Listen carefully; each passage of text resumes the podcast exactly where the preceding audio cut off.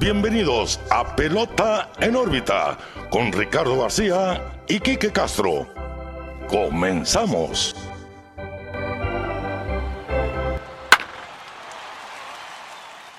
Hola, ¿qué tal amigos? Bienvenidos a un nuevo episodio de Pelota en órbita. Los saludo como siempre Ricardo García, también como siempre muy bien acompañado de mi amigo y su amigo Quique Castro. Quique, ¿qué onda? ¿Cómo estás? Muy bien, Ricardo. Pelota en órbita 152. Vamos a abarcar dos muy buenos eh, eh, encuentros de serie mundial. La verdad hemos visto de todo, historia, hemos visto batazos, hemos visto emoción. Pero pues antes de empezar, como siempre, pelota en órbita, Facebook, Twitter, ahora ex, Instagram, YouTube, todas las plataformas de audio. Síganos, denle like, suscríbanse al canal de YouTube, comenten, ahí échenos lo que quieran decirnos. Al final ya saben, interactuamos con ustedes y leemos los comentarios. Pues hoy tocó gorrita de Texas, Rick, la de City Connect. Sí, sí, sí. Me la regalaron de cumpleaños mi novia. Te quiero mucho, gracias. Muy fresquita, muy Eh, fresquita. fresquita, la Me, gusta mucho, te comentaba a ti la, la semana pasada, creo, ¿no? Sí. Que la- el, el color de esa gorra, Sí. bien distinto, porque no es el típico azul marino. No, es un poco más oscuro. De hecho, el- la parte de abajo como que sí es del azul marino convencional. Ajá. Y las letras no son blancas, es como un... Es, es color hueso, así. Ajá. como hueso, que es igual el, el color del jersey de Texas. La verdad, me gustó mucho. No tenía gorra de Texas, por eso... Pues por eso me la regalaron. Ya hay que empezar a comprar de, de equipos nuevos, Ricardo, para expandir la, la, la Colección. Lo que sí, se va a pedir la de ser mundial de los D-backs, por, por lo histórico. Porque sí. Porque Y- sí. La, la de Serie Mundial o la de Campeones. Pues vamos a averiguarlo, vamos a averiguarlo porque está buena la serie, pero como siempre, repito una vez más, pelota en órbita en todos lados, síganos, comenten y empezar a hablar, Ricardo, de esta serie mundial que, que empezó con todo, eh, la verdad. Sí. Juego 1, amazing. Totalmente. Así que ya como lo dijo Quique, pelota en órbita en todos lados, Facebook, Twitter, Instagram, YouTube. Suscríbete a nuestro canal, manita arriba al video, por favor, dale la campanita para que te enteres cada que subamos nuevo episodio. Comenta porque nos encanta interactuar con ustedes. Ya saben que al final del episodio estaremos leyendo sus comentarios. Y en Spotify, si estás en Spotify, por favor, danos cinco estrellitas, que a ti nada te cuesta y a nosotros nos ayuda bastante. Así que. Así que también Google Podcast, Apple Podcast, cinco estrellitas, por favor, en las plataformas de audio. Y arrancamos con el episodio número 152 de Pelota en órbita. Aquí que bien dices, porque la Serie Mundial 2023 Rangers contra Diamondbacks empezó con todo. Sí, sí, algo, un encuentro de dos equipos que no esperábamos en, en sobre todo los D-backs, ¿no? En, en. Serie Mundial. Y también un encuentro de dos equipos que no iba, que yo no veía tan parejo. Lo decíamos la semana pasada en nuestras predicciones, no le dábamos mucho crédito a los D-backs de que podrían ganar. Pero bata, estos dos juegos, mira, las serpientes andan con todo. Y empezamos con el juego 1, que para mí era importantísimo que Zach Gallen saliera fino. Eh, me em- empezó así, medio asustándome, pero ajustó al final de cuentas. Sí, sí, salió titubeante Zach Gallen, pero, pero hizo un buen trabajo.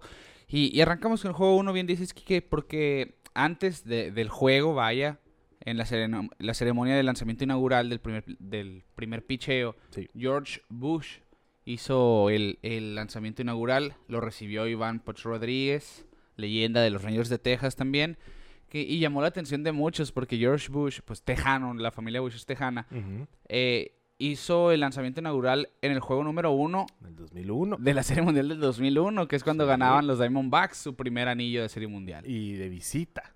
de visita también. Porque sí, vi- me vi ahí los videos de pues Derek Jeter, que ahora que está ahí en. Fox, eh, comentando con el Big Papi y Alex Rodríguez, que ahí muy buenas sus interacciones, la verdad. Sí. Está botana todo lo que dicen y, y ahí pues eh, siguen con el jugue... Llevaron todo lo del campo del 2004 a, a un ambiente más así juguetón y me gusta much esa dinámica que estamos viendo.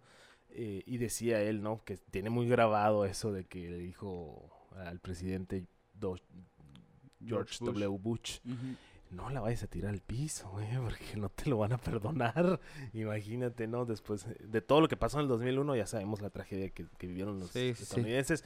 Pues venía, ¿no? Levantar un poquito los ánimos ese picheo y sí, sí resultó, tiró un buen strike y este año, pues, es parte de la directiva, ¿no? A lo que tengo entendido de, de los Rangers. o mm, por ahí algo tiene de- que ver. Desconozco, pero se- algo Pero debe siempre tener que ver. anda ahí. Sí, porque yo recuerdo siempre estaban Nolan Ryan y George Bush. Sí, cuando en el 2010, 2010, 2011, cuando estuvieron también en Serie Mundial, ahí anduvieron en el mitote.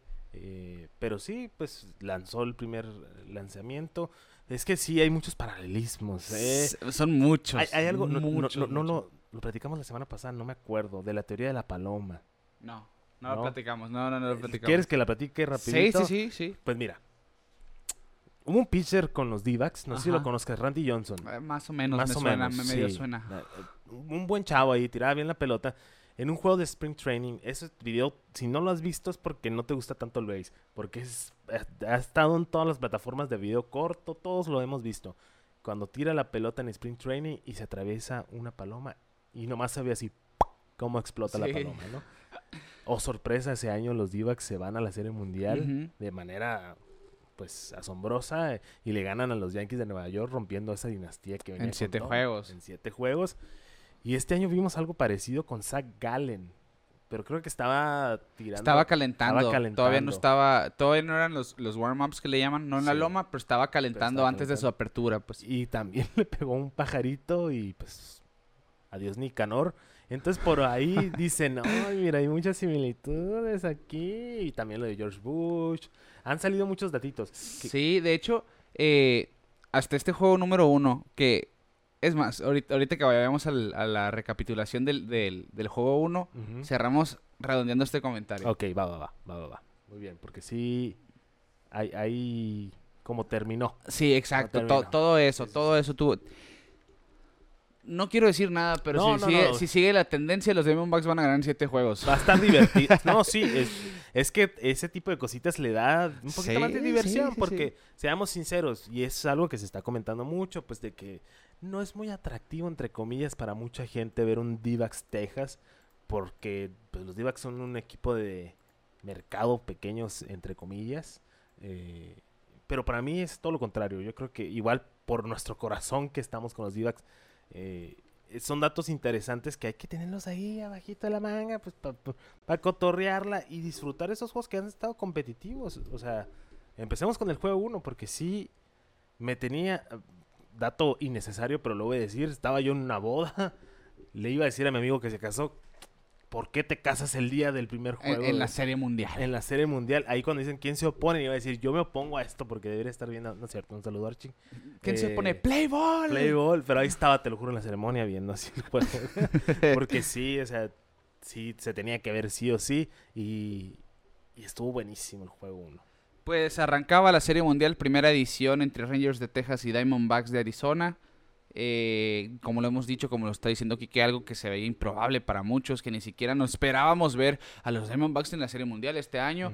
Que una de las similitudes, ambos equipos hace dos temporadas habían perdido 100 juegos. Sin juegos. 100 juegos, ambas franquicias. Ahora jugando el clásico de otoño, pues te habla, ¿no? De, de qué tan rápido, sobre todo, bueno, son historias muy diferentes, porque el caso de los Rangers sí gastaron, sí hicieron Sí contrataciones gastaron. importantes desde el año pasado que llegan Simeon y Seager, sabíamos para dónde iba. Ahora pues remarcan ese ese trabajo trayendo a Nathan Ovaldi, que pues de Grom, que pues tristemente no puede jugar en la temporada, pero pero hacen su, su trabajo para llegar a, Sí, traen a a Montgomery. competir. Sí, traen a Montgomery.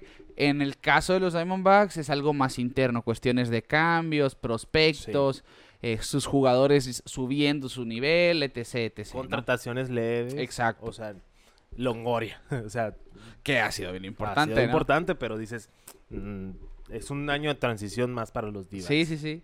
Pero no, no, es parte de la sorpresa, no veíamos. Pero también hay que decirlo, sí, los Rangers invirtieron, pero tampoco es despilfarraron un friego de lana y es un equipo comprado, que van a comprar el campeonato si es que lo ganan, o compraron la división, no. O sea, sí han, mari- eh, sí han estado contracorriente en muchas situaciones, son pocos los jugadores comprados en agencia libre, obviamente ahora las agencias libres son muy caras, por eso la inversión grande, Mm, pero no es un roster estructurado a base de billetazos. Sí, sí, pues. sí. Entonces hay que hacer el, hay que hacer la mención. Porque Sí, yo creo que más que nada es la cuestión de Seager y Simeon. sí, Y, Eh, y- Bueno, y ahora pues Garber también que llega de Minnesota, pero, pero realmente no es como ese superagente. y de, libre. y de Grom, pues ni siquiera perfiló nada. Sí, pues. exacto, Entonces, exacto. Ahí, ahí, ahí, para que no digan, ah, es que sí, es que iban a ganar a fuerza, pues no, o sea, no, no, No- no va por ahí. caso, no va por ahí. A los que han seguido la temporada todo el año, pues saben, ¿no? Los Rangers era ese lineup que abrumaba a las, otra- a las otras novenas, que realmente era una ofensiva potente y se sigue, se sigue viendo esta postemporada y este primer juego de la Serie Mundial. Así que Zach Gallen contra Nathan Iovaldi, que el juego de ases de, ambos equipos para el juego número uno estaba pintadísimo, cantadísimo. Que por cierto, antes de arrancar el juego se, se anunciaba ¿no? el line-up de ambos equipos y Evan Carter estaba alineado como el tercero en el line-up de los Rangers de Texas, ese novato con menos de 50 juegos en la temporada regular, que ha sido de mucho impacto esta postemporada con los Rangers de Texas, pues se convierte a los 21 años y 59 días de edad en el segundo jugador más joven en iniciar como tercero en el orden al bat de su equipo en el juego número uno de la Serie Mundial. Está muy específico esto. Sí, o sea, como quien dice es el tercer bat más, el segundo, el, Segundo, el segundo más joven bateando el tercer segundo bat. tercer bat más joven. Exacto, exacto. El segundo, tercer bat. El segundo ¿verdad? tercer bat más joven. ¿Sí, no? El segundo más joven como tercer bat en el juego número uno de la Serie Mundial. El único eh, más joven que él, bateando como tercero en la Serie Mundial, fue Mickey Mantle en 1952. Un chavalillo ahí que chance sí lo Sí, conocen sí, a lo mejor sí saben quién A es. lo mejor sí lo. Aquellos que no, leyenda de los Yankees, uno para muchos el mejor ambidiestro que ha jugado en las ligas mayores, pues tenía 20 años y 347 días, mientras que Evan Carter 21 años y 59 días. Sí. Bueno, pues Zach Gallen, como decías, Kike, eh, no salió a lo mejor del todo bien al principio, aunque recompuso en el transcurso del juego, pero Sí. Recibió temprano un poco de daño. Le dio base por bola a Corey Seager. Evan Carter le conectó un doble desde temprano que ponía el juego 1-0 a favor de los Rangers de Texas. Con ese doble y esa producida, Evan Carter, a los 21 años y 59 días, se convertía en el quinto jugador más joven con una producida en el juego número uno de la Serie Mundial. Solamente más viejo que Andrew Jones en aquella temporada histórica del 96, cuando tenía 19 años y 180 días. Joe Garagiola en el 46 con 20 años y 200 236 días. Juan Soto en el 2019 con 20 años y 362 días. Y Sander Bogarts en el 2013 con 21 años y 22 Mm, días. Nomás no conozco a Garagiola, pero los demás sé que ganaron su serie mundial. No sé si- si- No sé si tendrá que, que ver, ¿no? Con... Sí, pues obviamente del, del 46, obviamente no, no, no. Está difícil saberle, pero a ver, Garago- Garagiola de los Cardenales de San Luis. ok. ¿Qué año del 46 ah, ganaron la serie mundial? Eh, ganaron la Serie Mundial. Ah, ok. Entonces, Así ojo, que, ojo, ok, ojo ahí. Todos esos jovenazos que produjeron carrera en el juego 1 ganaron anillo de Serie Mundial. ojo, Así que siguiendo esa nota de Evan Carter, va por muy buen camino. Bueno, pues conectaba ese doble Evan Carter que se las firmo yo, va a ser el novato del año del 2024 en la Liga Que- Americana. Sí, ¿eh? que sí vi por ahí un tuit, ¿no? De que es imposible que, que esta persona tenga elegibilidad de, de novato del año por los números que está poniendo esta postemporada. Y, y sobre todo, pues ya, ya está viviendo todos los momentos de presión que Sí. podía haber vivido en su carrera desde los primeros dos meses. Qué manera de curtirse, ¿eh? Sí, sí. Que igual lo vimos en el caso de, de Juan Soto y Bogarts, por ejemplo, Sí. Que también les ayudó mucho, pues, salir del cascarón en- a esos golpes de la vida. Randy Arozarena. Randy Arozarena también. Ganó Serie Mundial y luego fue el novato del año. Sí, sí, sí. Oye, sí es cierto, ¿no? Porque te- igual lo subieron y tenía pocos, Sí. poco tiempo. Tenía poquito en el 2020, así Sí, que sí. eh, mismo caso para Evan Carter, a ver qué sucede. En fin, conectaba ese doble, ponía el juego 1-0. Después el Bombi Adolis García con un sencillo ponía el score 2-0. Y en ese momento empataba a David Freeze con 21 carreras producidas en la misma postemporada, dato que les comentábamos la semana pasada. Sí, no, el Bombi que me gustó mucho un post de Instagram que subió ahora Rosarena de esa foto del home run derby que salían los dos, dos. ¿no? Así en pose. eh, pues se sabe que la amistad que tienen entre los dos y le pone, oye, pues cuántos récords tenemos, eh? Porque pues igual Entre los dos. entre los dos el Bombi también se está volviendo un histórico de, de la serie mundial güey, y de la postemporada. Alguien que no, lo- la verdad no lo veíamos eh, tan duro para, para estas situaciones, pero mira, está haciendo un chambón, no, no, no. Sí, ha sido de esos pilares ofensivos de los Rangers. Ahora en playoffs se ha crecido Adolis García, sobre todo de la serie de campeonato para acá. Eh, sabemos que es un hombre peligroso. Y está aprovechando cada situación de produ- para producir carreras. En su primer Sí. turno ya había resuelto su trabajo. Y la cosa es que tiene a alguien ahí para producir, que, es, que es algo importante, pues, que, que se den las situaciones. Tiene gente en base. Tiene gente en base. Bueno, pues empezaban los Rangers ganando dos carreras a cero. Nathan Iovaldi empezó nasty realmente sobre el montículo. Retiró a los primeros seis bateadores que enfrentó. Ponchó a cuatro de ellos en fila hasta que llegó el tercer episodio. Alec Thomas conectaba un infield hit por arriba del pitcher, enfrente del segunda base, para ponerse, para romper eh, el juego perfecto en la tercera entrada Sí. de Iovaldi. Y después, Evan Longoria, que mencionabas, ¿no? Parecía un año de trámite y lo que tú quieras para los Diamondbacks, pues daba sencillo. Con ese hit, Evan Longoria se convirtió en el cuarto jugador con un imparable en Serie Mundial cuando tenía 23 años o menos y otro hit en la Serie Mundial teniendo 38 años o más, Wow. uniéndose a Eddie Murray, Pee Wee Reese y Willie Mays. Y es que a mí Longoria es, es una estrella que simplemente la dejamos de ver. Se me figura que se nos fue del, del, del panorama, pues se fue unos, después del cambio que, que hizo Reyes para mandarlo a San Francisco, pues San Francisco no fue relevante hasta el 2020. ¿Cuándo fue? Sí, 20, 20 21. que pasaron a la postemporada así de que nos sorprendió a todos. Ujú. Eh, 21. y ahorita pues lo vemos otra vez, o sea, del ciclo completo de, de la carrera de él. Era novato, si no me equivoco, en su primer 2008 sí, en su primer temporada cuando llegaron a la Serie Mundial. que fue a- el novato del año de la americana. y ahora regresando como un veterano enseñándole a los chavalitos. Y lo está, lo Velo lo está usando muy bien, ¿eh? Porque sabe en qué situaciones dejarlo, en qué situaciones moverlo. Y, y, pues mira, está haciendo lo suyo, está aportando a este equipo joven de los Divacs. Y, y qué curioso, ¿no? La última vez que Evan Longoria jugó en Serie Mundial tenía 22 años, hace ya 15. Hace 15. Es, es, es mucho tiempo y pues está aprovechando la situación y volvemos a lo mismo. A lo mejor no esperábamos en todo este tiempo que iba a ser con los Diamondbacks. Precisamente que íbamos a ver un jugador de este tipo jugando en una Serie Mundial, Sí, pues. sí, sí, sí. Es como si me hubieras dicho que Pujols iba a llegar con los nacionales, algo acá, ajá, no sé, sí, no sé, algo así. Sí, totalmente. Pues así historia de Longoria. Con hits consecutivos, los Diamondbacks empezaban a darle problemas a Nathan Eovaldi y llega Geraldo Perdomo, que toca de sacrificio, Kike. Eso. Eso. Eso es la clave ahorita del... Hablamos mucho del, del, del D-backs Baseball. Es eso. Están usando el librito. Simplemente siendo agresivos en las bases, aprovechando, generando errores, generando movimiento en las bases y es lo que está haciendo que, que estén donde están. Y, y sobre todo con son dos equipos que defensivamente son un manjar. Tanto. Rangers como Diamondbacks. Sí, sí, sí. Tienes que generar esas aperturas ofensivas porque Sí. no se te van a dar tan fácil. Es difícil que el tercera base tenga una mala lectura de un batazo, por ejemplo, que el shortstop no le llegue en el caso de Sier, en el caso de Perdomo. Eh, realmente son, son equipos defensivamente muy, muy bien ensamblados.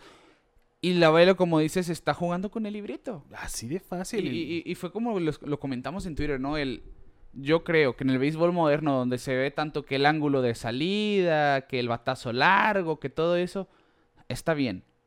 Pero está mejor si lo complementas con el librito. Claro. Sírvele la mesa a esas Es, jugadas. es que es la combinación de, de los numeritos analíticos que hay que seguir, porque por algo existen, pero también el feeling del momento. O sea, que, que también, que es algo que se critica, pues, de los ma- managers que sacan temprano su abridor porque la métrica dice que al tercera vez que le van a pegar el WSPD, o sea, datos así súper que sí nos gustan decir y saber, porque pues obviamente por algo existen y sí son tendencias reales, pero también el feeling, el feeling como manager, el feeling como jugador, o sea, eso que no se pierda, yo creo que es parte Sí, sí, sí. esencial y es lo que habla de un tremendo manager que estamos viendo de la Velo, pues está confiando en sus en sus jugadores y están dando los resultados que está Sí, buscando. sí. O sea, así de fácil. Galen había estado horrible toda la postemporada. Juego uno. Es mi caballo y me va a abrir el juego uno. O sea, tener esa convicción con tus jugadores, tener ese esa fuerza de decir, me, mu- me muero con ellos, pero me muero con ellos. Sí. Entonces es... Y, y también, la pelota pequeña, de- sí, es un cuadro de diamante el de los, el de los Rangers, pero estar generando oportunidades, la estadística, una de cada diez se te va a ir, pues hay que buscar esa una de cada diez. A jugar, es que eh, a jugar a ser de una por una. Exacto, exacto. Sea, mover eh, casillas. En serie mundial es, es Y es lo ideal realmente, Sí, pues. e- Es, no están reinventando nada. O sea, simplemente están volviendo a, a lo básico. Que es lo importante. Y es lo que está manteniendo divertida la serie. Sí. pues. Y, y mira lo que son las cosas. Toca la bola Perdomo. Viene Corbin Carroll, que es el mejor jugador de los Diamondbacks. A lo mejor, eh, sí, estuvo en un slump en la serie de campeonato. Vimos lo que hizo en el juego 7. eh, Pero es un novato. Sí, y, y que es un jugadorazo. Y en este turno tienes corredores en segunda y en tercera. Ok, viene Carroll. Después viene Ketel Marte. ¿Qué vas a hacer? ¿Vas a pasar a Carroll para llenarle las bases a Ketel Marte que estaba encendidísimo? ¿O enfrentas a Carroll? Pues esa fue la decisión. Tirarle al, al novato. Conecta triple al jardín central. Se trae a las dos carreras. Y el juego se empataba 2 a 2. 2 a 2. Después Corbin Carroll anotaba la tercera de los Diamondbacks con una rola de Ketel Marte precisamente a primera. Ahí yo dije, no tiene ningún negocio Corbin Carroll anotando en un rodado a primera. Porque el fundamento te dice, cuadro adentro, rolas a la... rol- bueno, cuadro adentro no. Eh, cuadro adentro tú te quedas en tercera sí o sí. Estás en tercera. Sí. Tú no vas a salir a home solamente si sale la rola al, al short o a segunda. Pero a las esquinas tú te quedas. Salió rodado para primera y él salió con el batazo. Él leyó el batazo desde el principio. Y la jugada pudo estar- estuvo cerrada incluso. Jonah Heim cuando recibe el tiro y quiere tocar a Corbin Carroll se le queda atorado el guante en la tierra. No lo pudo deslizar hacia Lo Carroll. arrastró ahí. Sí. Y, y es la velocidad, ¿no? De Corbin Carroll que, que le cobra factura a los Diamondbacks y terminan ganando, pues, en, en, en esta entrada. Esa jugada, tres carreras a dos, se van arriba y le dan la vuelta, pues, a un Ethan Eovaldi que se veía intratable, Quique. Sí, y venía de. ¿Cuántas salidas? Cuatro salidas al hilo. Sí, iba por su quinta victoria en, en la postemporada. Excelente. O sea, y como dicen por ahí, ya le tocaba. ya le tocaba. Pero volvemos a lo mismo, la agresividad en las bases. O sea, estar pilas, decir, va, me la viento, me la viento. Y pues resultó. Si no hubiera resultado, pues chances estaríamos diciendo otra cosa. Pero eh, qué tremendo año para ser Corbin Carroll. Es lo que necesito Sí, decir. sí, sí, es, es gran parte, si no es que la más importante de por qué están aquí los Diamondbacks en este momento. En fin, nos vamos a la tercera entrada aquí que bases llenas tras darle pasaporte a Corey Seager otra vez y otro doble de Evan Carter y base por bola a Dolis García, todo eso con dos outs después de un par de ponches y Mitch Garber tuvo un turnazo, en serio ese turno yo dije, es caballo Garber. Sí, sí, Es- sí, sí. Por algo lo estamos viendo eh, alineado a pesar de ser el segundo catcher de, de los Rangers, porque realmente tienen dos catchers muy buenos que pudieran ser el titular de cualquier otro equipo. Y bueno, se va a ocho lanzamientos después de pelear con un par de, de ofrecimientos ahí sacándolos de foul y obtiene la base por bola que empataba el juego a tres carreras, anotando Corey Seager. A mí me llamó la atención, eh, ahora que vemos lo de las bases por bola, que en este juego, por cierto, eh, los Diamondbacks dieron 10 bases por bola en total. Es un récord de un juego 1 de Serie Mundial. Eh, le preguntan a Brent Strom, el coach de picheo de los Diamondbacks, que si qué es lo que le llegaba a preocupar de enfrentar a los Rangers. Y dice muy inteligentemente, eh, a diferencia de los Phillies, que son muy ofensivos, los Phillies le tiran a todo, te atacan. Los Rangers no tienen un solo problema esperando su picheo, Sí. Tomando su base por bola, ya sea Simin, ya sea Seager, ya sea García. Son bateadores muy disciplinados. Sí, Y, aquí se notó, en este juego se notó. Se notó y se notó en la serie, más en los últimos dos juegos contra los Phillies. Se fueron de boca casi, Sí. casi todos los bateadores. Entonces hay que cambiar, ajustar un poquito la estrategia. Y se logró, yo creo. o sea, Tienes que hacer picheos perfectos, sí, literalmente. perfectos y tener una secuencia excelente y, y saber lo que vas a tirar, no nomás estar tirando. Entonces, Sí. eh, porque castiga y, ahí, y aquí lo vimos, ¿no? Ya estaban a punto de abrir el juego de, de manera eh, enorme. Y es lo mismo que decíamos, agarran siempre a alguien en base. Entonces, así pues es que así se ganan los juegos. Sí, es ponte en base como de lugar. No tiene que ser hit siempre, pues. Que, bueno, se me vino la, ese pensamiento a la cabeza. Los Blue Jays van a mejorar mucho cuando tengan esa Disciplina. filosofía en el plato. Por Sí. ejemplo, Bo Bichette. Ese hombre va por todo, siempre. Eh, bueno, pues aquí te están poniendo el ejemplo. Poner roles, yo creo que sería Sí, poner roles. Yo me voy a envasar, ¿cómo? No sé. O sea, no pero sé. tengo, tengo que ver la manera. Tengo, tengo que ver la manera. Corey Seager es el mejor jugador de los Rangers sin duda. Sí. Él sabe que cuatro pelotas malas me ponen en primera. ¿Para que voy a inventar no me voy por un picheo complicado? Y pues? es algo que estuvo haciendo casi toda la postemporada. La Sí. última serie se le criticó que estaba un poquito más acelerado, pero igual ahorita ajustándose otra vez a, a esperar el buen picheo. Claro. Pues empataba el juego a tres, Quique, y en la cuarta, Tommy Pham conectó home run al jardín izquierdo. Se ponía 4-3 Arizona arriba. Que por cierto, Tommy Pham, a mí me llamó mucho la, la- la atención la secuencia de, de picheos del turno anterior, porque se ponchó en tres lanzamientos de Ovaldi, tres splitters, de hecho, que es la marca de la casa de, de Nathan Ovaldi. Eh, y fue precisamente otro splitter que no se, se queda a la altura de la rodilla, lo tenía que tirar un poquito más abajo. Y Tommy Pham ya iba sobre ese splitter. Y, y mira, es que el nombre de Tony Pham es.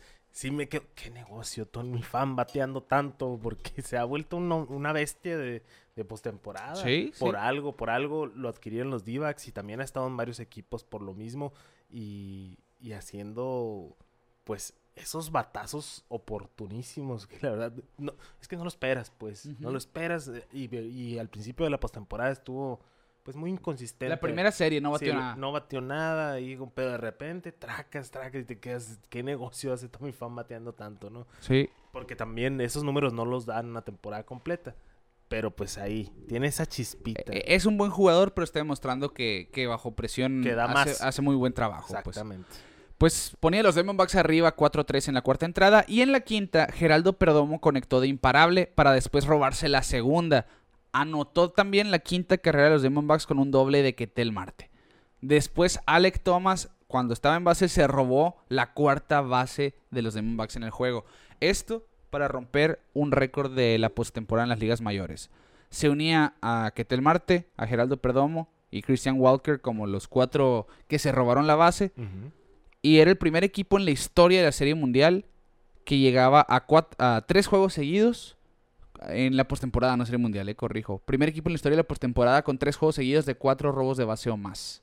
Sí, es que jugando a la, pe- la pelota pequeña. ¿Sí? Así, así nomás viejón, dirían por ahí. De, de 90 pies en 90 pies, sin Así, inventar. así. Además, son el primer equipo desde 1908 que tienen cuatro robos o más en un juego uno de Serie Mundial. Ya más de 100 años. Y en ese momento iban de 17-17, perfectos en la postemporada en robo de base. Que es lo que han hecho los Diamondbacks toda la temporada, correr. Correr. Y, y su line-up está hecho para eso. O sea, yo creo que no tienen... Tienen mucho atletismo, incluso el catcher es, es- es bueno para correr. Sí, Gabriel Moreno corre bien. Moreno corre bien. eh, yo creo que nomás Longoria y es el único que, que no puede decir, no, sí te va. Incluso lo va a hacer, ¿no? Incluso Sí, lo va a hacer, sí. pero, pero es el, es el D-backs béisbol que estamos viendo presentes. Sí, no, no, no es un equipo que cuen- no hay alguien que diga yo, es lento. Sí, Todos, sí, sí, sí. todos corren, defienden. todos corren bien, pero la mayoría corren por encima del promedio. Sí, Eso, eso es lo que, lo que se ve ahí. Pues bueno, la, la labor de Zach Gallen terminaba después de cinco entradas, donde permitió cuatro hits solamente, tres carreras limpias, dio cuatro pasaportes y ponchó a cinco. Y termina eclipsando el trabajo de Nathan Ovaldi, que no pasó de la quinta entrada. Cuatro entradas y dos tercios de seis hits, cinco carreras limpias, una base por bola, ponchó a ocho y permitió un cuadrangular. Ya te tocaba, carnal. Sí. La, la ciencia exacta ya le toca. Sí, ya le toca. Y le tocó un equipo aguerrido, pues a Nathan Eovaldi, porque realmente en esa, esa primera entrada del rally fueron, no fueron los contactos más sólidos del mundo, a lo mejor, pero pues estás, lo, lo que decimos, ¿no? Te abren esa ventanita los Diamondbacks jugando con el librito.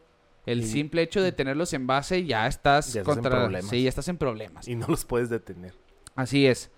Bueno, pues el juego llegaba así hasta el noveno episodio, cinco carreras a tres. Venía Paul Sewald al relevo a cerrar, que había estado perfecto esta postemporada por los Diamondbacks, y buscaba ese salvamento. Iba a enfrentar a Leo Taveras, a Marcus Simen y a Corey Seager. Yo estaba, estaba con mi familia viendo el juego y le decía yo a, mi- a mis tíos y a mis primos, si Corey Seager ve a alguien en base, se va a empatar el juego. Es que es- era así, el, el matchup de Sewell que no tiene una super recta, que depende mucho de su slider. Eh, Corey Seager como zurdo, pues el slider va hacia él en vez de alejándosele. Y se siente muy cómodo en ese Eh, parque. Sí, te- muchos factores a favor de Corey Seager. En fin, Leody Taveras recibe pasaporte.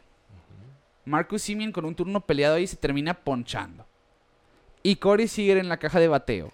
Vio una recta alta, pero en medio del plato a 94 millas por hora, que no es nada para un pelotero de ese calibre. Y la depositó 418 pies a 112 millas por hora en el jardín derecho para empatar el juego a 5 Mira, me, carreras. estoy- me puse chinito ahorita de acordarme del momento. Porque es un. Es el, es lo que es, para eso está. Para eso Seager llegó a ese equipo. Sí. Nos recordamos y volvemos atrás al, al- a la Serie Mundial 2020 con los Dodgers. Eso es todo lo que hizo toda la serie ahí en Texas. Y me encantó que en cuanto da el batazo, ya todos, ya sabía. O sea, incluso me gustó mucho la foto que todavía ni terminaba el swing casi casi y ya estaba gritando de la emoción. Literal, pues. en cuanto la pelota le da al madero, él ya estaba gritando. Ya Él sabía ya que se sabía. fue. Y, y tú me mandaste un video, de hecho, ¿no? Que sí fuiste Sí, tú, era el de... no sé. eh, en las gradas se ve atrás de Corey Seager dos fanáticos. Y en cuanto le pega Corey Seager a la bola, que, que todavía ni siquiera viaja el batazo, y ya está un fanático abrazando al otro, porque ya sabían. Sí, sí, sí, es Y- que cuando sabes, sabes. Sí, o sea, cuando sabes, siente, sabes. Se siente, se escucha.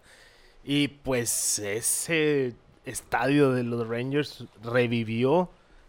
Y dije- yo dije, esta serie va a ser a 7. Después de ese batazo. Así van a estar los juegos, Así ¿no? van a estar Peleados. los juegos. La verdad, así va a estar.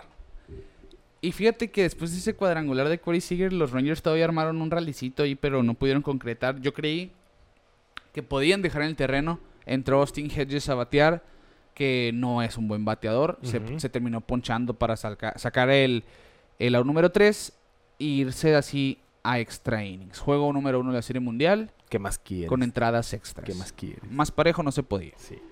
Bueno, ese home run de Corey Seager, curiosamente, fue el número 14 en la historia de las series mundiales para empatar o irse arriba en el marcador después de estar perdiendo en el noveno episodio.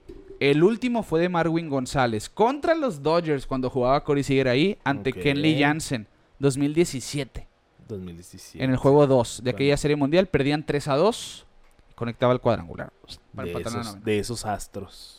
Esos, esos astros en Esos 2017. astros. Exactamente, esos astros. Sí. Pero pues ese, el home run de Seager es el número 14 en la historia de series mundiales para empatar o irse arriba en la novena entrada o más tarde. Así que eh, así historia Seager nos mandaba extra innings, venía el score igual, 5 a 5 hasta el once- onceavo episodio y venía Miguel Castro a enfrentar al Bombi, a Dolis García teniendo un out. Siento que cada vez que veo a Miguel Castro va a pasar algo malo.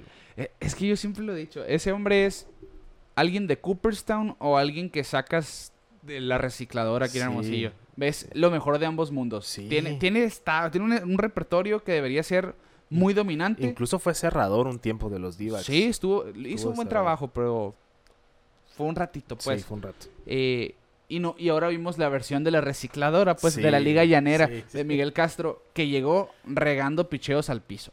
Cambios de velocidad al suelo, le fauleó una, un sinker afuera nomás a Dolis García, se puso atrás en la cuenta 3 y 1, si no me equivoco, 3 y 1 exactamente, y le deja un sinker en medio del plato, a la altura de la rodilla, pero en medio del home plate. A Dolis García, pues que ya está, ya lo había medido. Ya lo había medido. Por todo el jardín derecho de línea, Dolis García Clase palo. acababa el juego y los Rangers ganaban 6 a 5. Clase palo. Pegó el bombi. Y la foto esa. Tú la mandaste, que la mandó? Que sale así Ajá. haciendo flex. Sí, sí. Pues ni modo que no te la saque así el tremendo. No, es una mole de músculos. Es una mole de músculos. Pues fíjate que ese walk-off en la onceava de Adolis García lo convirtió en el primer jugador en la historia desde el juego número uno de la Serie Mundial de 1988 Ok. En terminar con cuadrangular para acabar el juego. Desde Kirk Gibson. Desde aquel. Sí, de aquel famoso, el, el- el movimiento de brazo de Kirk Gibson que entraba de emergente eh. contra Dennis Eckersley. Pues ningún juego uno de serie mundial se había acabado así desde entonces, ya hace casi 30 años. No, sí, hace casi Más de 30, ya más de años, 30 Casi años. 40. Casi años. 40 ya. Así que ahí está, Dolis García se mete a, a, lo- a los récords de la historia también. Y con ese batazo pasaba ya a David Freeze como el líder histórico de carreras producidas en una misma postemporada con 22 en total. Un juego más necesitó. Por si necesitamos otro Randy Arozarena, ¿no? O sea, por algo son camaradas, por algo son amigos y, y haz de cuenta, estamos viviendo la misma historia. Y porque es hasta del mismo estadio, ¿no? ¿Sí? Del, del ¿cómo? Fue en el estadio de... Ah, sí, cierto. La fue, mundial fue la 2020 fue serie entonces- mundial del 2020. Sí, ya- yo, sí, sí, sí. A ver, ¿cómo? Sí, sí, fue esa pero- Pero tienes razón, sí es cierto. Fue Sí, sí, en sí. San Diego y en Texas, ¿no? En Las, Texas. Los playoffs, es verdad. Sí. No me acordaba ese detalle. De la, de- serie mundial 2020. neutra, ¿no? La serie mundial neutra. Sí. Eh, pues ganaban los Rangers y se convertían también en el primer equipo desde 2018 en ganar un juego de serie mundial a pesar de haber dejado a 12 corredores o más en base. No fue el juego más efectivo por parte de los Rangers. ¿Y Pero- quién perdió ese juego desde el 2018? Nathan Eovaldi. Nathan Eovaldi. Nathan Eovaldi. Qué loco. 2018, juego 3 contra los Red Sox de Boston. Dejaron los Dodgers 18 corredores en base.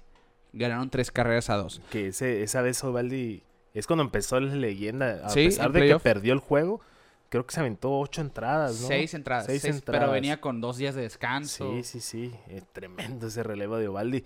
Y perdió y todos de que, ah, no, bronca, perdiste, pero ese animal empezó. Pe- y el- pero dejó el bullpen en muy buena posición Sí. para el resto de la Serie Mundial. Fue la, fue la gran diferencia, ¿no? Y curiosamente, pues hablando de Ovaldi, la última vez que un juego de Serie Mundial terminó con un hit para dejar al rival en el terreno, en entradas extras, Nathan Ovaldi estaba lanzando. Ahora él estuvo con el equipo que ganó el juego de pelota. Así es. Son ya que cinco años después. cinco años después. Y aquí nos deja un comentario Poncho Martínez porque dejábamos ese dato en, en Twitter.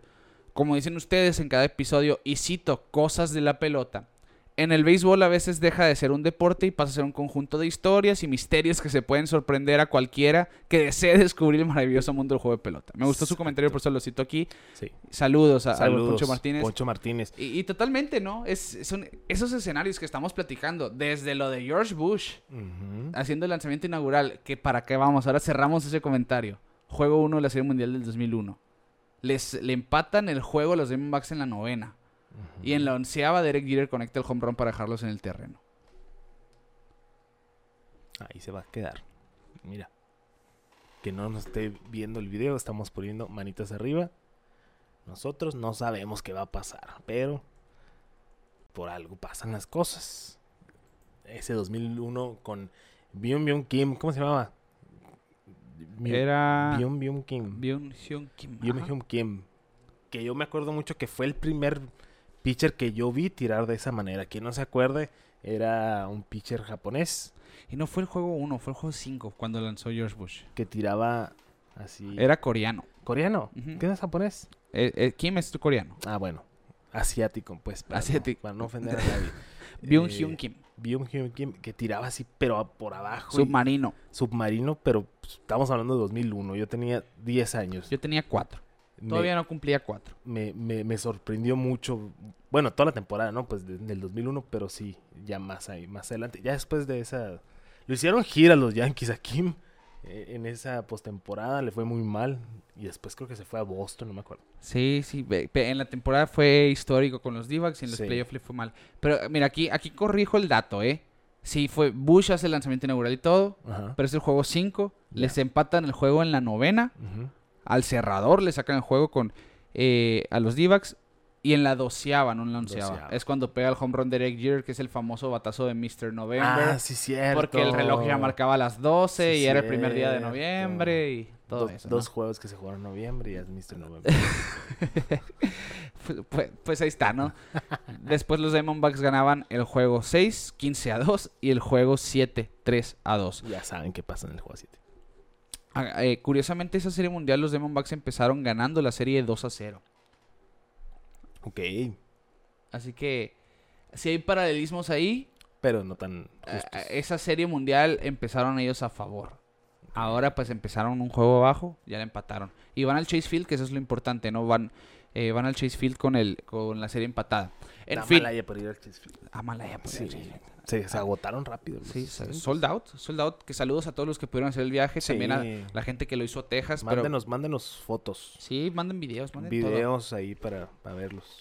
Eh, bueno, pues el, pri- el primero se lo quedaban los Rangers de Texas. Juego de volteretas, 10 bases por bolas. Terminan castigando a los Diamondbacks al final del día. Eh, los Rangers, una ofensiva, pues, ¿qué vamos a repetir? No se deja, no se deja, no hay distancia lo suficientemente grande para un line-up de ese tipo. Y aquí, pues, dos carreras en la novena no era nada. Para, sobre todo para la tanda importante de los Rangers. El Bombi se vestía de héroe una vez más.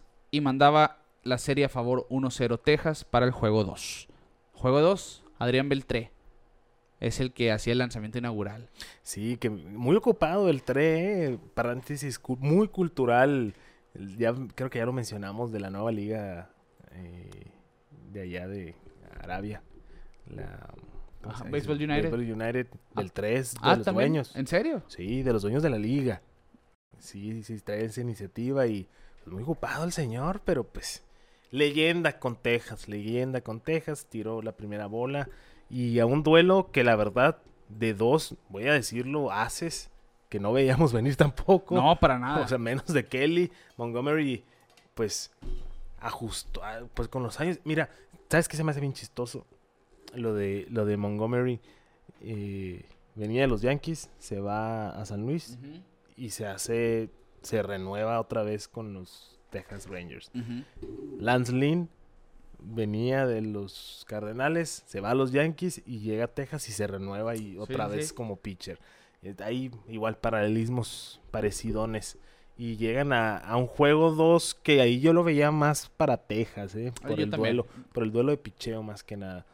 Y aparte, pues después de haber terminado así el juego 1 en casa, Sí. como te decía desde el principio, para mí lo importante era el juego 1 por la salida de Galen. Hizo lo suyo, pero no se llevaron la victoria porque pues... Y, no, el, el- el el- ímpetu, el momento estaba a favor de los Rangers pues, Sí, después sí, del sí. desenlace de ese juego. Eh, pues bueno, fue, Beltré hacía el lanzamiento inaugural para Fergie Jenkins, otro miembro del Salón de la Fama, por cierto. Eh, y Beltré le preguntaba, ¿no? ¿Qué se siente ver a estos muchachos en Serie Mundial? Y me gustó lo que responde, ¿no? Me, el, el verlos competir, el que ellos pudieran sacar ese trofeo de Serie Mundial, nos quitaría un gran peso a nosotros de encima. Claro. Refiriéndose a ese equipo del 2011. A un strike. Estaban a un strike de quedar campeones. Mm, La verdad, ah, es que sí me trae recuerdos de Vietnam poquito porque y me- me- ese año me regalaron a mí la chamarra de los Rangers, así de zipper, así la que usaban y, y, de- y me tenía muy emocionado ese serie mundial y ver que venía ese fly Al derecho. al derecho. Por parte de David Freeze. Nelson Cruz. Ay, brother, no, ¿para qué brincas? Si no hubiera brincado, no sé. Pero sí se vio muy, o sea, brinca, se pega contra la barda, se va a la pelota y pasó lo que Triple y se empata el juego, o sea, se van extra innings. David Freeze después pega ese home run Home famoso al run. jardín central. Y al otro juego, pues ya. Ya, los, los cardenales amarraban. Sí, hombre. Oh, porque el, el otro, la otra serie mundial fue contra Gigantes, ¿verdad? Sí. Sí, y, y ahí Gigante está un poquito más dominante que, que- que los Cardenales. Pero, pues sí, le va a quitar a, a muchos, a muchas estrellas que han pasado ahí por Sí, Texas, sí, les- eh. e- e- ese sentimiento de por fin alguien pudo hacerlo. Sí, alguien pues. lo pudo hacer. Por fin se logró. En fin, eh, y por el otro lado le preguntaban a Alec Thomas antes del juego eh, cuál es el ambiente del equipo, qué se escucha en el clubhouse, cómo, cómo está la interacción después de la voltereta de ayer. Y dice Alec Thomas muy asertivamente, para nosotros es un día normal. Perdimos ayer, ya no importa, llegamos al clubhouse, la misma música, las mismas pláticas, lo mismo de siempre, porque sabemos lo que podemos hacer, sabemos el equipo que somos y lo que pasó ayer, pasó ayer y punto. Así es, es, dar la vuelta a la hoja rápidamente, porque si te quedas aferrado el... ¿Y qué hubiera pasado? Sí, Y, hubieran caminado hubiera, así. Hubiera corrido más, Sí. hubiera no. O sea, te, se te, te comen la serie completa. Si, si te quedas con el mood de una sola derrota, son siete juegos. eh, Por algo, son siete juegos. Y está bien, me gusta la madurez que estamos viendo también de los jóvenes de los D-backs. ¿eh? Totalmente. O sea, los comentarios muy asertivos, muy así. Y la verdad, ver ese. Pues ese match de los novatos con los, con los veteranos. Ton- Tony Pham, uno de ellos. Igual el Longoria. O sea, me gusta mucho. Y es como que. Me dio mucha risa también volviendo a, a los, a los- Es que siguen las cuentas porque hay mucho material de todo. Con los videos de Fox, con Big Papi y, y Jeter y Alex Rodríguez. Que está Alec Thomas y está Tony Pham. Ujú. Y Tommy Fama habla muy bien de, del Big Papi. Dice, no, es que él me ayudó en la Dominicana cuando yo no sabía qué hacer. Y va, va, yo lo admiro mucho. Y el Big Papi les da unas, unas camisetas. You are my dog. Y es una foto de Big Papi así. O sea, cuando pega Sí, sí, pues sí, que su así hacia arriba. Y le da una a Tony Pham y una a Alec Thomas. You are my dog, man. Ya sabes cómo, ya sabes cómo habla el inglés. sí, sí. Big Papi. Me dio mucha risa. Y pues el- ellos pues mostrando la admiración. Pero esa interacción pues del veterano con Fam y. Alec Thomas que la verdad pues, ni parece que es, es, es un jugador tan joven. Entonces como que, oh, es, es algo que emociona al ver a los Que es, es el jugador más joven en la historia de la organización con robo de base, por ejemplo, en, en series mundiales con menos de está. 23 años. Eh, ha sido de mucho impacto, Alec Sí. Thomas, y el escucharlo hablar fuera eh, del campo así también, pues te dice, ¿no? De, de lo profesional que está haciendo el equipo de los Sí, realmente.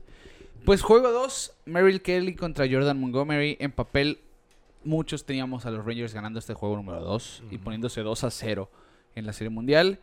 El juego llegaba a ceros hasta el cuarto episodio. Merrill Kelly se veía intratable. Jordan Montgomery con la, regla- la- una recta de 91 y 92, su velocidad estaba más baja no tuvo whiffs, es decir, no, no, los bateadores no estaban abanicando sin hacer contacto. Estaba consiguiendo out solamente, pero realmente no estaba haciendo ese pitcher súper dominante Sí. que esperaban ver los Rangers de Texas. Pues llegamos al cuarto episodio y Gabriel Moreno conectó un home run solitario para poner el juego 1 por 0 y los Diamondbacks tomaban la delantera. Y después Lourdes Gurriel ponía el juego 2 a 0 con un sencillo productor de carrera. Un saludo a los Blue Jays. Un saludo, un saludo a los Blue Jays, eh. Porque sí, Gabriel Moreno. Wow, güey. En su momento platicamos, ¿no? De este Sí. cambio, ¿no? Y creo Sí, que ya sí, lo hemos vuelto a platicar aquí. Eh, fue, Fue una decisión. un- fue, fue técnicamente, Sí, tú necesitas esto, yo necesito esto, vamos a hacerlo. punto. Dalton Barshaw con los Diamondbacks fue un jugadorazo, el mejor fielder central, de, bueno, de los mejores fielders del béisbol, creo que fue el- cuando llegaba a los, a los Blue Jays, eh, venía de ser el jugador, el jardinero central con más carreras a la defensiva salvadas. Y tenía potencial pues de ser un- una gran fuerza ofensiva. No fue así esta temporada, no fue un mal jugador, simplemente Vamos a ver qué sigue. Ajá, vamos a ver en, en el futuro. Gabriel Moreno sí era uno de los prospectos más Sí. interesantes de los Blue Jays. Y Es que decían, tenemos a Danny Jansen, tenemos a un Alejandro Kirk que se ha visto muy bien. Y tenemos a Moreno, pues nos quedamos con los que ya tienen experiencia, ¿no? Sí, sí, pero. Ay, es que. Es, es el, es el nacimiento de una leyenda también en Gabriel Moreno. Sí, sí, porque sí. lo veo, o sea, el momento de jugar, el cómo lleva los juegos, también mm, el- es mucho trabajo del catcher, todo eso que estamos viendo de, la rotación y el, y el bullpen de los d Entonces, ya está haciendo un currículo muy Sí, bueno, sí. Moreno. Y para, todos sabemos que para que una, un equipo le vaya bien, necesitas a una pieza como Moreno. Sí, Entonces, esta es una piedra clave ahí. Sí, sí, sí. Por eso se está ganando mucho mi admiración, Gabriel Moreno. Y Lourdes Gurriel terminó yendo al juego de estrellas. Sí, Gurriel, una excelente temporada para Gurriel. Sí, que hace que dos temporadas tuvo una temporada muy buena con los Blue Jays, después dio un bajoncito ahí en producción, pero es un buen pelotero y Sí, se ha sí, visto sí. así y ha embonado perfectamente con los Diamondbacks. Bueno, en la quinta contestaba Mitch Garber con home run a un cambio bien abajo que le, le preguntan La todavía. golfeó. Sí, la golfeó y le preguntan todavía hoy- porque picheos abajo no batea Mitch Garber es su segundo hit en un picheo abajo, en un cambio abajo de la zona y es su primer home run. Y, y le preguntan, ¿no? Bueno, es que como Merrill Kelly tira mucho el cambio, yo estaba buscando pues precisamente eso. Se Pero no, pero no creí que me iba tan abajo, dice No. todavía, ¿no? ¿Ves? Realmente se fue muy abajo. Sí, sí, sí. Y la sacó por la izquierda, ¿no? Ahí Pone- es cuando uno dijo, hay juego. hay ¿eh? juego, Hay realmente. juego". Ahí yo dije también, ok, va a estar como el 1. Bueno, Jordan Montgomery había recompuesto su camino después de esa cuarta entrada y sale a la séptima enfrentando a un Alec Thomas que ya tenía un hit. Que curiosamente Alec Thomas lo sentaban contra pitchers zurdos. Tori Lavelo dice, ok, va a ser un juego de score bajo muy probablemente, vamos a sacrificar ofensiva Por defensiva. por defensiva, que Alec Thomas es candidato al guante de oro. Bueno, responde Alec Thomas con un hit antes en su primer turno y ahora en la séptima le conecta doble a Jordan Montgomery que no debió haber salido para muchos en la séptima entrada. Yo entiendo a Bruce Bochy, oye, pues te va a abrir un zurdo que no está caracterizado por ser ese super gran bateador, Sí. aunque esté jugando bien. Bueno, pues vamos a ver si domina el zurdo y ya después lo sacas. Pues el zurdo le conecta doble. Sí, pero es que también ya, siete entradas, yo creo que es suficiente y el brazo está cansado también. Por algo no llegó con, con su mejor repertorio. Entonces, acuérdate que relevó también en la serie de, de campeonato. Sí, sí, sí. Es- esa es la otra, ¿no? Yo Sí, creo que sí. sí, sí tuvo que ver en su rendimiento este juego el hecho de que relevó hace unos días, pero... Pero igual, o sea, hay que cuidar, hay que cuidar el- a los peloteros. ujú. Pues en fin, le conecta doble a Alec Thomas. Evan Longoria después le conecta un sencillo que pone el score tres carreras a uno. Y más tarde Corbin Carroll ya contra un nuevo pitcher, Andrew Heaney, conecta hit a banda contraria y pone el juego cuatro carreras a uno. Jordan Montgomery termina saliendo del juego tras seis entradas de cuatro carreras limpias en nueve hits, una base por bola sin ponches. Sí. Que esa fue la cuestión, que es lo que decía, no estaba dominando realmente. Sí, no era, no era su juego. No fue, no fue, le hicieron contacto. Sí. Mientras tanto, Merrill Kelly tuvo la salida de su vida. Ay, sí. Merrill Kelly que depende de su de su control de posicionar sus picheos realmente porque no tiene una super recta, pero pues tiene su recta de dos costuras, tiene su cutter, tiene su slider, tiene su cambio, tiene un buen repertorio que manejó magistralmente. Siete entradas de una carrera limpia que fue un home run solitario, tres hits, no dio base por bolas y ponchó a nueve bateadores en total. Esto es el béisbol de octubre, de esto es lo que hablamos cada capítulo desde abril. Esto, a esto es a lo que nos referimos. Sí, Porque sí, ¿de, de dónde te ibas a sacar tú? Eh, Y era la duda, ¿no? Al momento de hacer el bracket y al momento de platicar de que cómo ves a los d es que veíamos a nomás dos pitchers y más o menos. Y ahora, mira. Y sobre El- todo lo que pasó con Phillies, ¿no? Porque era Galen y Kelly, ¿no? La rotación de Sí. Diamondbacks. Los demás lo que te den, pues bueno. Y Kelly no, no- perdón, Galen no. No, sí, contra Phillies, pues los dos, las dos primeras aperturas contra Phillies las perdieron ambos. Sí. Merrill Kelly ya después apretó para cerrar la serie contra Phillies y ahora empieza en esa misma nota contra, Sí, y es lo importante. contra los Rangers. Pues los nueve ponches de Merrill Kelly, después de siete entradas contra los Rangers, hacen marca también, hace historia. Porque se une a Kurt Schilling en el juego 4 y 7 de la Serie Mundial del 2001. Y Randy Johnson en el juego 2 de aquella Serie Mundial del 2001 también. Como los únicos pitchers de los Diamondbacks con por lo menos nueve ponches en un juego de Serie Mundial. Mira, mira con quién te estás codeando, mi hermano. En historia de los En la D-backs. historia de los d Schilling y Randy Johnson. Sí, que son, son sellos, ¿no? Sí. O sea, ellos, ellos, así como dicen, el, estadio que construyó Babe Ruth, yo creo que entre Chilling y Johnson hicieron el, el Chase Field, la verdad. Sí, sí, sí. Eh, y también, históricamente, sus nueve ponches sin base por bola lo ponen en, en un grupo muy exclusivo. Solo hay cuatro pitchers que han tenido más ponches que él sin bases por bola en la historia de las series mundiales. Clayton Kershaw, el más reciente, en el 2017, en el juego 1, ponchó a 11 sin pasaporte. Don Newcomb en el, en el 49, 11 ponches. Cliff Lee en el 2009, 10 ponches sin base por bola. Y en 1903, hace, hace 120 años, en el primer juego de Serie Mundial, Deacon Philippe ponchó a 10 Wow. sin dar base por bola. Ok. Así que Merrill Kelly está por debajo de Deacon Philippe y Cliff Lee con nueve ponches sin base por bola en la Serie Mundial. Y además es el primer jugador que gana un juego de Serie Mundial y también un juego de la Serie de Corea en la final coreana. Ok. Es, es que es una travesía de lo de Merrill Sí, Kelly lo que te iba a decir. Journeyman. que siempre, siempre no, sobre todo en las postemporadas cuando, o cuando hacen algo muy eh, relevante en, en la temporada regular. En la postemporada pues siempre salen este tipo de historias, ¿no? Merrill Kelly pues recordemos, sí había estado en grandes ligas, tiene 35 años ya.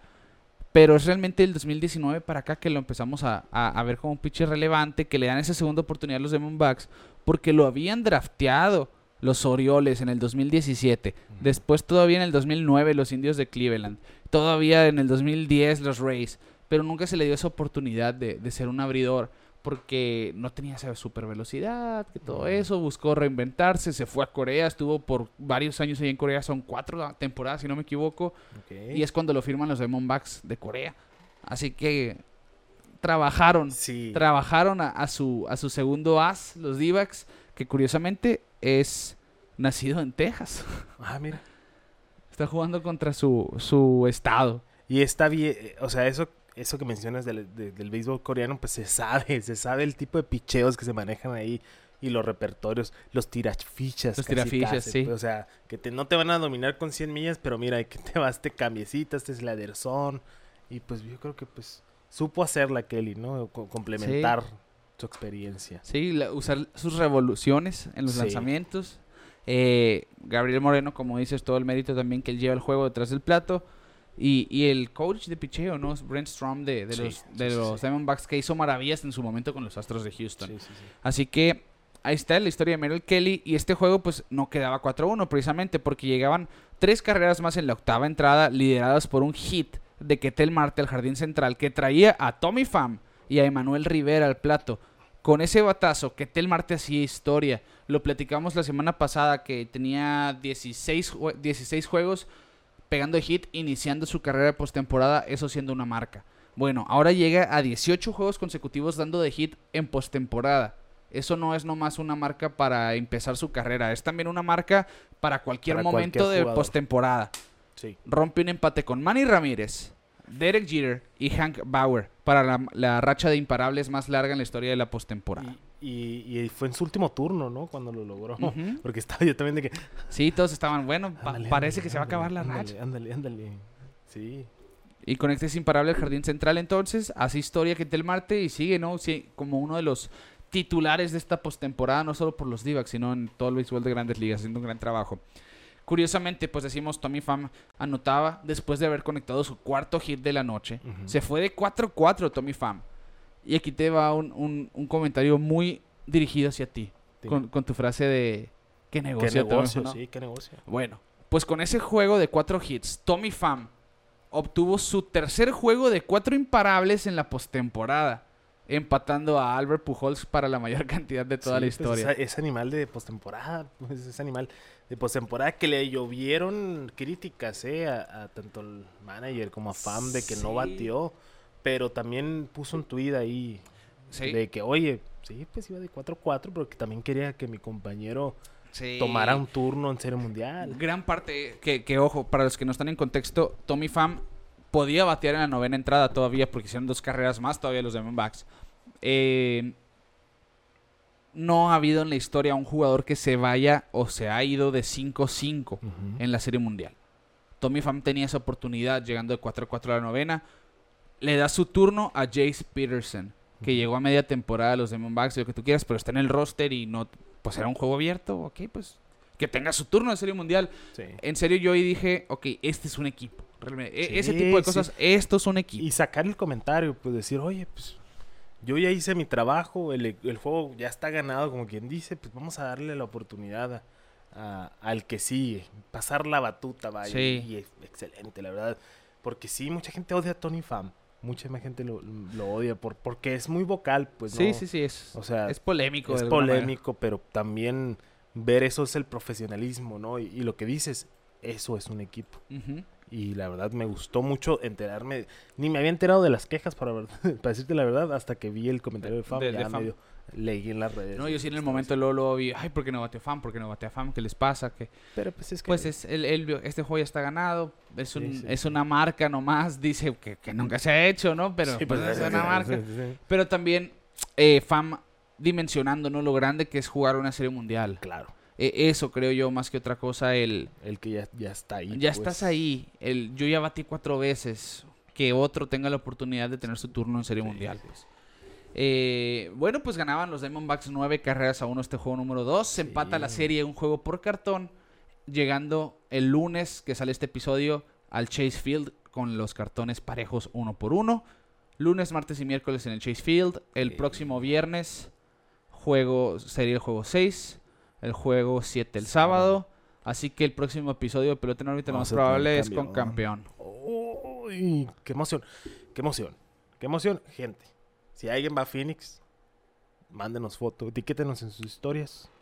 Aunque no entren al estadio, si van afuera al cotorreo, que la verdad a mí se me hace un plan excelente también. A mí también, eh. Pero pues, Pero hay chamba aquí. sí, hay chamba hay aquí. trabajo. Hay trabajo. Eh, sí, mándenos, mándenos fotos, sus experiencias, o sea, denos, denos de qué hablar en ese sentido, porque pues obviamente quisiéramos estar, es que sí, oye, es que dices, son cuatro horitas, cinco horitas, o sea, manejando más. eh, Son- de Hermosillo son seis, ¿no? Son seis, son seis, seis horitas a Phoenix, pues haremos el road trip, pero pues la verdad, hay responsabilidades que atender aquí. Eh, sí, sí, sí estoy así, eh, Ricardo, de que si alguien me dice, vámonos, vámonos. Y no te estoy poniendo presión, pero vámonos. Pero no, no podemos. Eh, Quisiera, quisiera decirte, vámonos, eh. Sí, la verdad sí. Y deja tú por el contenido, por el simple hecho de estar de que... eh, Sí, de estar allá, Estar estar allá allá. en el cotorreo. Eh, pero sí, a la, insisto, a la gente que, que vaya, déjenos sus comentarios, eh, de- etiquétenos en sus historias, en sus fotos, como quieran. háganos llegar por Twitter. Porque sí, también aparte de ser pues personas que hablan de béisbol somos fanáticos sobre todo. Por eso estamos haciendo esto y, y ver a un equipo de Divax que no esperábamos, que desde el día uno dijimos que iban a sorprender, pero no sabíamos qué tanto. Eh, y como les digo, a nosotros que estamos aquí en Hermosillo es eh, casi casi el equipo de casa. Entonces nos da mucho gusto ver, ver a, a los Divax y, y la gente que nos escuche, pues si, si van al estadio, acuérdense de nosotros, tómense su foto.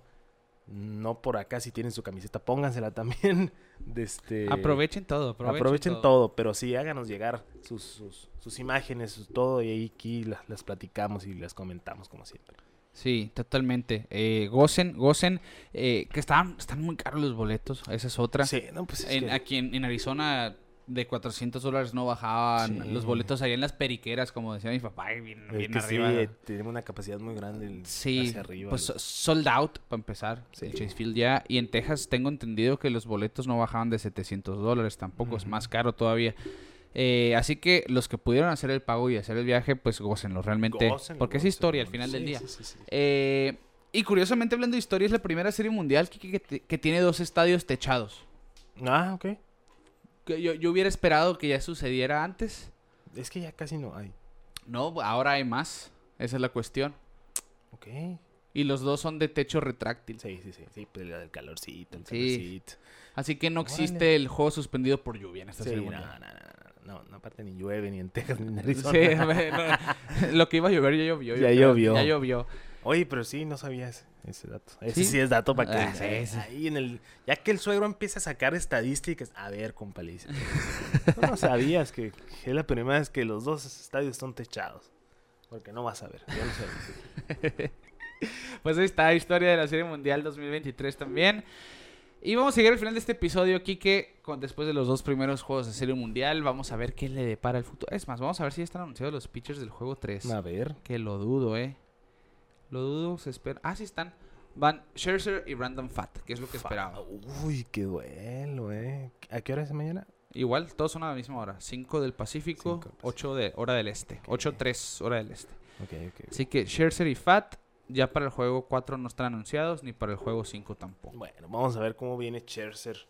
Fat, espero y siga la tendencia hacia arriba. Eh, pero va a estar bueno el duelo, eh. Sorprendentemente estamos teniendo duelos de pichos muy buenos. Sí, sí, sí, sí. Eh, bueno, vamos a leer comentarios entonces. Saludos a los nuevos suscriptores, primero que nada. Ángel Gutiérrez, Carlos Rodríguez, también a Jesús Bernal, a Diego Alejandro Villal, Villado, a Mauricio Troche. Y los comentarios, primero que nada. Que saludos al buen Poncho Martínez que nos dejó varios y estuvo interactuando ahí con nosotros en Twitter. Saludos. Se agradece, se agradece. Eh, también a Mari Robles, que ahí nos estuvo mandando mensajes. Eh, saludos en YouTube ahora sí. A Hernán Estrada. Iba a ir a ver a mis Rangers, pero aparte del boleto de avión, tendría que pagar un boleto de 850 dólares, el más barato. Mira, lo que Oh. te digo. Sí, pues eh, vale más comer. Eh, Sí, así, sí, se ve mejor en la tele. Se ve mejor en la tele. Edgar Escobedo. Todos dicen que por los bates del favorito de Filadelfia no despertaron, pero creo que hay que darle su mérito al picheo de Arizona que magistralmente manejado por el piloto Lovelo hicieron el trabajo necesario para neutralizar a los cañones en su campo. Totalmente. Señores, la, serpen- la serpentina gana campeonatos y que viva su majestad el picheo, ¿sí? Pues sí, su majestad el picheo. Sí, sí, es que lo que decíamos, se fueron de boca los, los, los Phillies. Supieron manejar los picheos. Los últimos dos juegos les quitaron el bat por completo Sí, a Harper, sí, a. Turner y compañía, eh. Eh, Ayano02. Este año tuve el chance de ir a ver a mis Atléticos versus los Rangers en el Globe Life Field. Espero darles la suerte y que ganen su primera serie mundial. Saludos desde Puebla. Arriba los seis y los pericos, dice. Pues mira, voy a suponer que le vas a los Atléticos de Oakland porque es el mismo color que los Pericos de Puebla. Porque es el mismo, Sí, es sí, el verde mismo con amarillo, verde con amarillo. Entonces, bien por ti por irle a los, a los Oakland A's. Y, y, pues esos son fans. Sí, esos son fans. ¿eh? Desde ser- Puebla hasta, hasta Texas. Para ver a esa versión a de esa los versión seis. de los seis. Bien. Esos son Bien, fanáticos. Esos son fanáticos. Eh, dice Rafael Leonidas Baez Martínez. En MLB hay que colarse los playoffs a como de lugar y luego a ver qué pasa. Así es. ¿Qué es lo que decimos, no? Sí, sí, vas sí. a la fiesta y estando ahí, pues vas a Ah, bailar. vas llegas, a bailar. llegas, te tomas algo, ves las muchachas, ahí, ves la botana, pero sí, es llegar y ya después Ya, averiguas. ya después averiguas. Saludos desde República Dominicana. Saludos, saludos. Ok, saludos. Eh, Raúl Mendoza, el buen Boston. Brad Leach fue al pitcher al que Pujols le pegó ese monumental home run. Ahí está. Ahí está. Ahí está, ahí Eh, ahí está. Dice el Boston, Leach sí tuvo años buenos después, tuvo descalabros, pero fue el cerrador de los Phillies campeones del 2008 también. Ahí está. Saludos desde el Río Bravo, dice. Sí, así se la vive de tour el buen Boston Sí, sa- Mendoza. saludos. Saludos. Eh, Diego Orduño Quintero, Divax, el caballo negro, una serie de David contra Goliat. Saludos, excelente episodio y feliz cumpleaños al Kiki. Ah, gracias, gracias. Sí, me la pasé muy bien. Eso es todo. Eh, dice Cardinalión 8. Por ahí los equipos que nombraron que no han sido campeones de una serie mundial les faltaron los padres. Sí, cierto. Ahí está, ahí está. Ahí estaba el otro. ¿ves? Que hasta sabíamos, ¿no? Ay, ¿cuál nos falta? Hay uno que... sí, había duda. Eh, y miren que qué curioso que dos wildcards son los finalistas. Saludos, amigos. Se ha visto, se ha visto. Pero Fíjate, ahí nos dejó un comentario en Instagram. Se me olvidó el nombre del usuario, a ver si lo encuentro aquí rapidito. Eh, yo le dije nomás, diferimos. Eh, déjenos los comentarios en YouTube, por favor. No, pues, pues donde quieran los vamos a leer, pero es que en YouTube... Sí, eh, pero, pero los que respondemos son los de. Carlos Hernández nos dijo, ¿no? Venga. De, porque están jugando Serie Mundial Rangers y Divax, que son dos comodines. Y dice Ujú. Carlos Alberto Hernández. Deberían ser Atlanta o Dodgers, o Baltimore o Astros. No es justo ese sistema eh, donde están pasando como dos equipos que calificaron como comodín y se van a la Serie Mundial. Pero creo yo que difiero. Difiero. Totalmente. Antes era un wild card que también lo podía ganar. Eh, aquí la narrativa es que los equipos que ganaron 105 juegos o más o menos no ganaron los juegos importantes en playoff. Exacto. Eh, es el punto que tocaba hace rato. Por eso quería diferenciar. Diferencias a los a los Dodgers, por ejemplo, de los Rangers de Texas. Ujú. Dodgers, nómina alta, superestrellas, etc. Mucha lesión, mucho picheo inconsistente, bla, bla. Los Bravos es el único equipo que puedes decir, uy, si traes ese argumento que no es el de nosotros, Sí. pero si tú lo traes, dices, oye, ¿cómo el equipo con más ganados puede ser eliminado? Oye, Sin batear. sin batear. Yo te digo, bueno, quitas el sembrado. Igual pudo haber pasado de que los eliminaran en la primera ronda. Sí. ¿Me explico? Sí. O sea, los, los Astros de Houston tuvieron los cinco días de descanso, estuvieron en la serie de campeonato. O sea, simplemente no le puedes echar la culpa al formato. Totalmente. El formato que esté. No, Al- no tiene, el, es el que- equipo que gana los juegos importantes es el que se lleva todo. Así Y es fácil. quieras o no, el béisbol es de rachas. O sea, simplemente. mm, Es que no, no. Yo, yo, yo pongo de ejemplo a los Bravos porque es el equipo con más contundente en toda la temporada, en todos los aspectos Sí, del sí, sí. juego. Bateo y picheo. Entonces, había manera de que ganaran fácilmente, entre comillas, a los Phillies. Pero no vimos a los Bravos controlar con sus picheos como vimos a los D-backs controlar con sus picheos a los Phillies. O sea, lo que le tiraban a los Phillies, eh, los Bravos, se las, se las ponían en, en órbita, vaya. O sea, no estábamos viendo el dominio del picheo y obviamente la ofensiva no, no se presentó. Ajá. El mismo caso de, de los Dodgers. O sea, simplemente sí, sí entiendo que te puede molestar, porque también es parte de la conversación que hay en el mundo del, del béisbol ahorita, pero, o sea, no, no, no le quita mérito a estos dos equipos, porque fácilmente los d pudieron haber perdido contra los Dodgers, o sea, o en la primera ronda contra los Brewers, hablamos del, del 1, 2 y 3 de los Brewers, o sea, y son series, porque es la misma queja del juego de Wild Card. O sea, como un juego te va a quitar toda la temporada, pues bueno, entonces Pues ahí quedaste para ahí empezar. quedaste. Entonces, eh, pero no, yo, yo creo que a todo lo contrario, es un acierto completamente, porque sí, ok, es un equipo de 80 y que juegos, pero pues vete a la división, los Dodgers ganaron ciento y feria, o sea, ahí está difícil su división, se merecen ganar, o sea, no, no hay un argumento que tú me digas, "Buah, me convence. O sea, Ujú. Simplemente estamos viendo lo que queríamos, series competitivas con equipos que no esperábamos ver en postemporada. Sí. Porque igual, imagínate, si no estuviéramos con este formato, los D-backs, reconstrucción infinita.